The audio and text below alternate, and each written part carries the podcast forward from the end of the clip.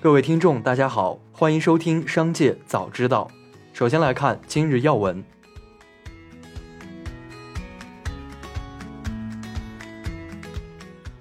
中国恒大发布公告称，集团销售情况不如其预期，原定于九月二十五日和九月二十六日有关建议重组的相关协议安排会议将不再举行。就在两周前，九月八日，中国恒大就曾发布公告，宣布在美申请认可聆讯等多项境外债重组安排延后。二零二三胡润全球富豪榜显示，许家印如今身家仅剩两百亿，全球排行一千一百名，比巅峰时缩水超过百分之九十。一起来关注企业动态。九月二十二日，贵人鸟股份有限公司发布优化调整公司经营业务的公告称，将逐步退出运动鞋服业务，以粮食业务作为未来主要经营发展方向。这也意味着贵人鸟未来将仅保留粮食业务和招商及代运营业务，结束经营了三十六年之久的运动鞋服业务。目前，山东蓝翔教育科技集团有限公司已注销，注销原因为决议解散。针对山东蓝翔教育科技集团有限公司注销一事，山东蓝翔技师学院工作人员回应称，上述山东蓝翔教育科技集团有限公司注销对该校没有影响。山东蓝翔技师学院成立于二零零七年，该社会组织注册资金五百万人民币，学院法定代表人为荣蓝翔。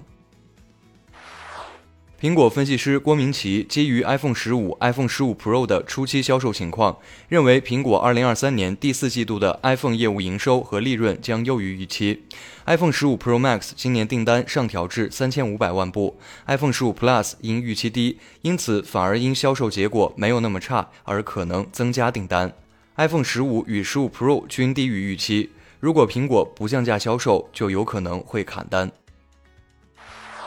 比亚迪执行副总裁、比亚迪美洲地区总裁李科表示，公司正考虑在墨西哥建设新工厂，但将取决于市场需求。他表示，原则上我们在墨西哥提供的汽车将来自中国，但如果日后需求量很大，我们会考虑在墨西哥生产。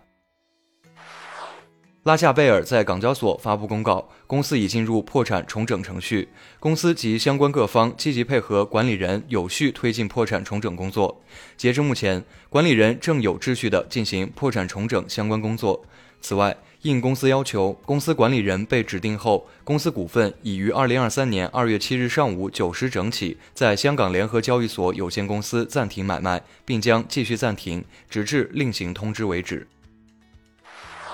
据中国工商银行消息，截至二零二三年七月末，工商银行托管企业年金基金规模超过一万亿元，成为国内首家突破万亿的托管银行。丰田汽车计划在二零二五年将电动汽车产量提高到二零二四年目标的三倍，其在二零二四年的电动汽车生产目标设定为十九万辆。丰田已通知主要零部件供应商，计划在2025年将丰田和雷克萨斯品牌电动汽车的产量提高到60万辆。针对亚马逊庞大在线零售业务的反垄断诉讼，预计最早将于下周二提交联邦法院。至少从今年年初开始，美国联邦贸易委员会就一直在准备起诉亚马逊的一系列商业行为。